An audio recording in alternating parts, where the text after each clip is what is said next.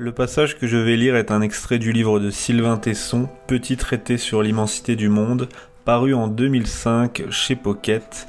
Il traite de l'émerveillement devant les petites choses.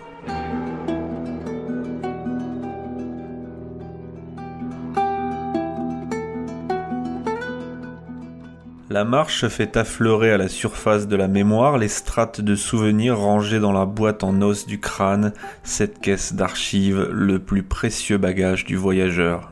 On fouille, on trie, un éclair soudain et l'on se souvient d'un moment drôle, presque oublié, et l'on éclate de rire. Un passant nous prendrait pour un fou car il ne saurait pas que rien ne vaut de passer un bon moment avec soi-même à parcourir les rayonnages de sa bibliothèque intérieure. Quand l'heure n'est pas au souvenir, il suffit de tourner les yeux vers l'extérieur. Dans la plus aride des steppes, les contemplateurs trouveront toujours à s'émerveiller. Leur œil naturaliste décèlera la plus microscopique trace de vie.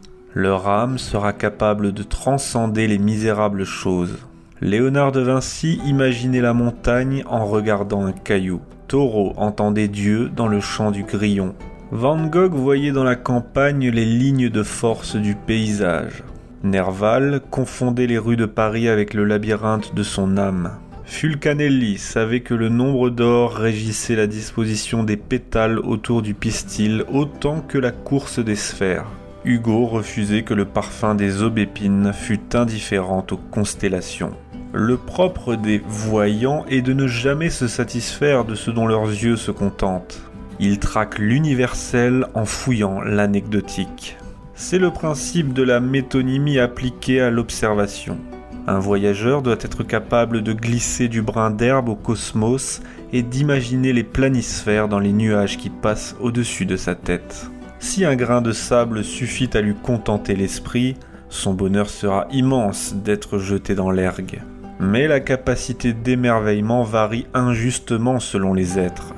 Les prisonniers qui savent se repaître de la beauté du lichen, de l'ingéniosité de l'argiope, ou comme Solzhenitsyn du chant d'un oiseau sur le rebord d'une lucarne, supporteront mieux l'isolement.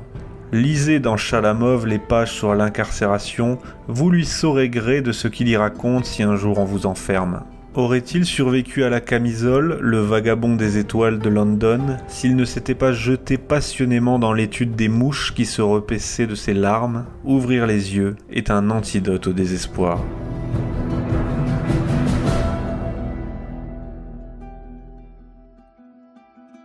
Sur la route uniforme, lorsque ni le souvenir ni la contemplation ne se portent au secours de l'errant, celui-ci a toujours la ressource de se replier dans ses rêves.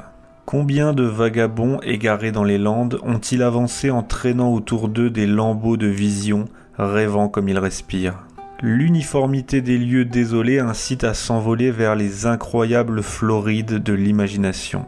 L'état de légère inanition dans lequel on se trouve à la fin d'une étape forcée colore les rêves de teintes fantastiques. On échafaude des voyages futurs. Combien de mes expéditions sont-elles nées chemin faisant? Vivre, c'est faire de son rêve un souvenir.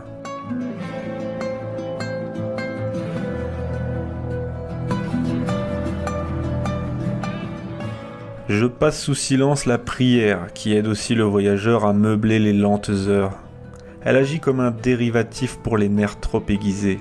Scandez un verset jusqu'à l'obsession, vous oublierez vos ampoules. Le pèlerin russe de 1870, promoteur de la philocalie, ne faisait rien d'autre lorsqu'il traverse les taïgas à pied, marmonnant continuellement cette incantation Seigneur Jésus-Christ, ayez pitié de moi. L'idéal est d'accorder la scansion à la foulée et de réussir à faire tomber le début de l'antienne avec le pas. On marche alors comme on respire. Pour ma part, je n'use de la prière que lorsque je connais la peur. Devant l'ours ou au milieu de la paroi, lorsque les prises se ferment sous les doigts, au-dessus d'un piton branlant, j'ai des retours de foi amenés par le ressac de l'adrénaline. J'entre en religion comme les lâches, à la moindre trouille. Quand l'eau monte, je me prends à croire au navire. Prière, observation, contemplation, récitation, souvenir, stratagème de marcheur au long cours pour échapper à l'angoisse de se sentir une tête d'épingle perdue dans la morne immensité du monde.